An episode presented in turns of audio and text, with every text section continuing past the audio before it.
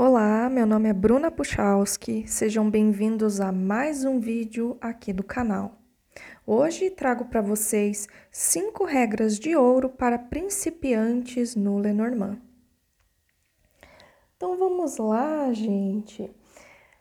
Quando a gente está aprendendo cartomancia, né, chega ali, ganha um baralho de Lenormand ou quer ler um baralho cigano, porque acha que tem a ver com cigano, que não tem nada a ver com cigano, a gente fica muito emocionado, a gente quer partir do abrir o baralho e já sair jogando, já sair descobrindo se fulano te ama, se fulana te odeia e por aí vai, mas não é assim, gente. No começo confesso que lá nos idos de 2014, quando eu comecei a estudar o baralho cigano, eu não sabia que tinha diferença entre tarot e baralho cigano. Eu não sabia que não precisava ser iniciado em nenhuma religião, pensava que tinha que ser cigano e por aí vai. E não é, não é assim. Então, você que está começando, meu coraçãozinho, minha coraçãozinha, eu vou dar cinco dicas e vou mostrar cinco regras aqui, na verdade, as quais são importantíssimas, imprescindíveis você segui-las para que você consiga fazer uma leitura ali de sucesso. Então, vamos lá. Regra número um. Tenha em mente que o Lenormand ele utiliza uma linguagem simples por mais que eu chegue aqui para você, você veja os meus outros vídeos e fale, nossa, mas essa menina tira significado até do, né? Mas não é, gente. Por mais que nós conseguimos aprofundar o significado de cada carta no intuito de aprofundar a sua leitura, por si só a linguagem Lenormand é simples. Aquilo que você está olhando na carta, o primeiro sentimento que você tem ao, ao olhar para a carta é o significado primordial dela. Então tenha em mente isso. O Lenormand utiliza uma linguagem simples. Regra número 2. Aprenda a fundo os significados de cada carta antes de fazer qualquer tiragem. Porque, gente, isso daqui é isso daqui, eu vou falar para vocês, é uma das mais importantes. Por quê? O oráculo não é a carta que você está utilizando, não é o papel, não é o baralho maravilhoso, magnífico que você pagou 300 reais. O oráculo é você. Então, como você quer que o baralho fale com você se você sequer entende o, o significado de cada carta? Aí vem as pessoas falam, ah, eu leio por intuição. Amadinha, intuição você utiliza também mas é muito importante estudo. Como que você vai intuir algo que você não sabe? Isso daqui me causa assim até uns, uns arrepios, e não um arrepio do bom não, gente, é um arrepio do ruim, entende? Ah, não dá para justificar o seu, a sua falta de vontade de estudar jogando tudo nas costas da intuição, não dá. Vai dar ruim, vai dar problema, e você está lidando com vidas, você está lidando com sentimentos, e pode gerar karma aí, ok? Então, aprenda antes de fazer qualquer tiragem, qualquer uma, aprenda a fundo os significados de cada carta, porque a partir do momento que você souber exatamente, sem dúvida nenhuma, o que aquela carta significa, vai ser muito mais fácil e aí sim, muito mais intuitivo você conseguir entender os significados dos pares e dos trios, 3. Desenvolva uma noção básica dos naipes. Por que é importante utilizarmos os naipes? Porque, em primeiro lugar, uh, se não fosse para usar as cartas, as cartinhas de jogo, não estariam desenhadas ali. Aí teve gente que já chegou para mim no privado e falou: Bruna, mas por que, que as cartas não tem nada a ver com, com o que está ali? Na leitura interna não tem nada a ver com a leitura externa. Tem a ver sim, tem a ver. Basta você entender, basta você meditar, basta você estudar que você consegue sim.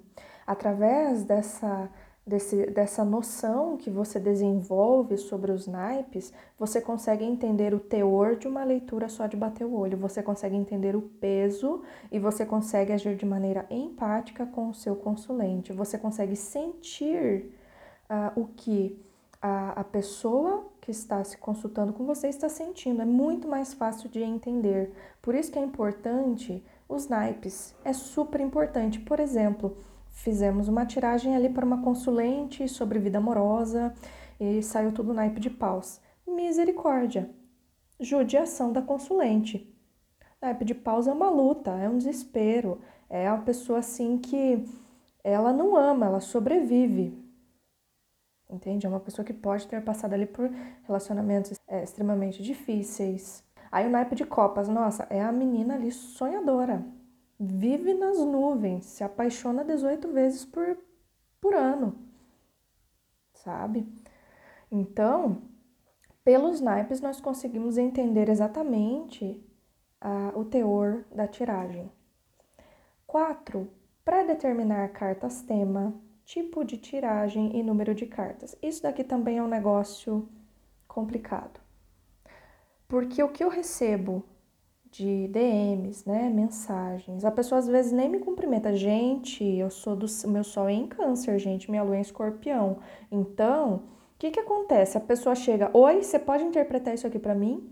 Não fala, ô, oh, bom dia, tudo bem? Como você tá? E daí a gente, no começo eu ajudava, sabe? No começo eu ajudava, mas aí eu via eu pensava assim, cara, a pessoa tá com aquela mesa toda paramentada com incensos cristais, um monte de coisa, né? Faca em cima do copinho ali. Daí eu falei, opa, essa pessoa aqui pratica alguma. Uh, tem alguma crença, né? Tem alguma fé. E a pessoa não sabe nem o significado da carta do cão, gente. Aí eu falei, tá, amiga, você trouxe essa tiragem de outro, de outro oraculista? Aham. Uhum.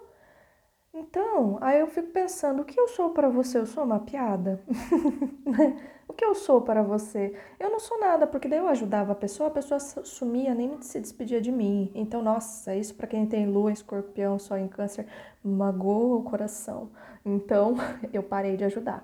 Parei, cortei. Então é o seguinte, gente, a pessoa vinha, voltando aqui, né? A pessoa vinha com aquele bololô de cartas. Ela perguntava, ai, Fulano me ama? E saía lá quase o baralho inteiro, quase uma mesa real para responder. Eu falava, calma, porque começava a sair carta ruim, né? Entre aspas, né? Por exemplo, é, cobra com chicote, com raposa, com caixão, com montanha, e daí ela ia tirando até aparecer um sol no final para dar uma esperança. E não é assim que funciona, gente. Não é assim que funciona. Você tem que pré-determinar cartas tema. Por exemplo, quero saber sobre amor? Pega a carta do coração. Quer saber sobre relacionamento? Pega a carta da aliança. Tem aqui no canal já um vídeo sobre cartas tema. Assiste, assiste. Você pode utilizar suas próprias cartas tema. Quer fazer sobre, sobre saúde? Não faça, vá no médico. Cartomante não é médico, vá no médico. Isso aqui é perigoso. Da cadeia na Itália devia dar aqui no Brasil também. Porque o que eu vejo de pessoa que, que, que não dá nem para chamar de cartomante, que fica fazendo diagnóstico, falando, ah, você tem isso, você tem aquilo, isso daqui me dá um, um, um ruim, me dá um coisa ruim por dentro, que eu prefiro nem falar o que eu penso. Então, não faça tiragem de saúde.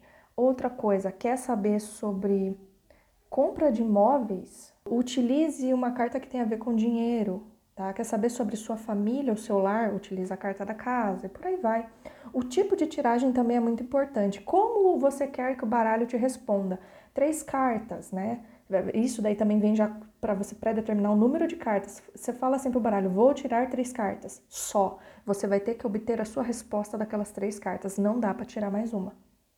Tá? Se não confunde, vira uma resposta dúbia, você não entende nada.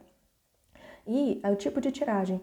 É, passado, presente, futuro, ação, reação, consequência, ou então carta 1 é qualificada pela carta 2 e a terceira qualifica o par, e por aí vai tá? Isso daqui é muito importante, gente. O baralho vai responder de acordo com o que você pedir. Entende? O baralho não é uma entidade viva, o oráculo é você. O baralho é um papelzinho, tanto que se você pegar uma folha sulfite e escrever o nome das cartas, você vai conseguir responder da mesma forma. Agora, cinco e última, super, hiper, mega importante. Formule muito bem a pergunta. Por amor de já, gente que eu vejo nos grupos, tanto que eu tô até saindo de alguns grupos porque eu não aguento mais. Eu não aguento mais porque a gente ensina, a gente explica e a pessoa acha ruim. A pessoa acha ruim, a pessoa fica brava. Porque a pessoa vai lá, pergunta, né? Bota aquele bololô de, de, de carta, né? Ai, o que que fulano sente por mim e o que que ele achou da nossa saída? Tá, são duas perguntas dentro de uma, não é assim que funciona. Evite perguntas, né? Pergunte uma coisa de cada vez e evite perguntas duplas. Por exemplo, vou conseguir um emprego sim ou não? Não é assim. Pergunte: conseguirei o um emprego tal? Como ficará meu profissional no próximo ano? Entende? Coisas assim você pergunta. E, para saber se está coerente, escreva a sua pergunta. Duas coisas é importante nisso daqui. Primeiro, que você consegue controlar muito bem suas emoções, principalmente se for questões sobre amor, que eu sei que a gente fica despirocado das ideias. A gente não fica no, no nosso centro normal e a gente fica nervoso, tremendo, querendo saber o negócio, com medo até da resposta. Então, escreva antes a pergunta, isso vai te ajudar a deixá-la concisa, coerente e vai te ajudar no controle das emoções. Assim como também, né, voltando ali na, na, de formular bem a pergunta, tem gente que, por exemplo, chega para mim, eu, eu ainda faço tiragens de pergunta avulsa, né, para pessoas ali que querem realmente, é, não tem condição de pegar uma meia hora, não tem condição de pegar uma hora, pega uma pergunta avulsa. Mas daí o que, que, que tem os espertinhos? Sempre tem um espertinho, a, a espertona. A espertona chega e faz cinco perguntas dentro de uma. Aí não dá, né? Aí não dá. É isso que eu pergunto: o que eu sou para você? então, gente, essas foram as cinco dicas de ouro para você que está começando. Se alguém tivesse me falado essas coisas lá quando eu comecei a, a aprender o baralho cigano, eu teria evoluído muito mais rápido. Né? Eu não teria cometido tantos erros, não teria largado mão, depois voltado, largado mão, depois voltado, né? Teria mantido. Se você gostou, deixa o like nesse vídeo, comenta aí qual a sua maior dificuldade no aprendizado do Lenormand, se inscreve e ativa o sininho, ok?